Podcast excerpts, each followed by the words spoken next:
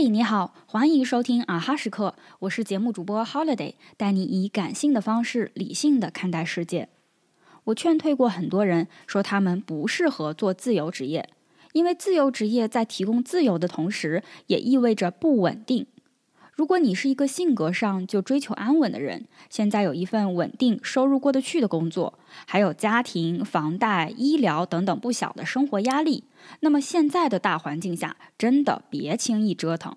但如果你愿意也能够承受这种不稳定，那么接下来我们再聊聊如何在自由职业的情况下尽量保持稳定的收入。首先要明确的一个误区是，自由职业不等同于创业。你还是可以以更灵活的方式为某个公司提供服务，比如很多大公司会提供合约制的工作机会，通常半年或一年时间，以完成项目为目标。如果能争取这样的工作机会，就可以在相对一段时间内具有稳定的收入来源，并且这些工作经历也能为简历加分。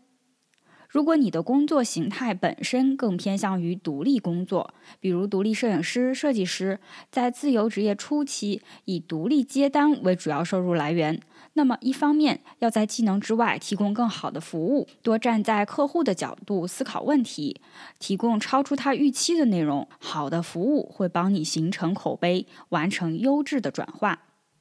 另一方面，可能是很多自由职业者忙于提高收入而忽略的，但是却非常重要，就是不断建立和完善自己的作品集，并且以适当的渠道传播出去。自由职业靠作品说话，作品足够好或者足够有特色，慢慢的会有人来找你。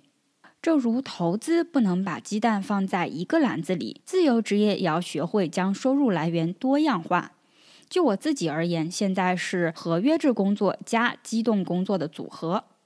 合约制工作每个月几乎固定，是保底收入；机动工作更灵活，一方面取决于运气，比如偶尔有朋友来找我写一篇文案或者做一份商业计划书，这一类型的工作不是天天有；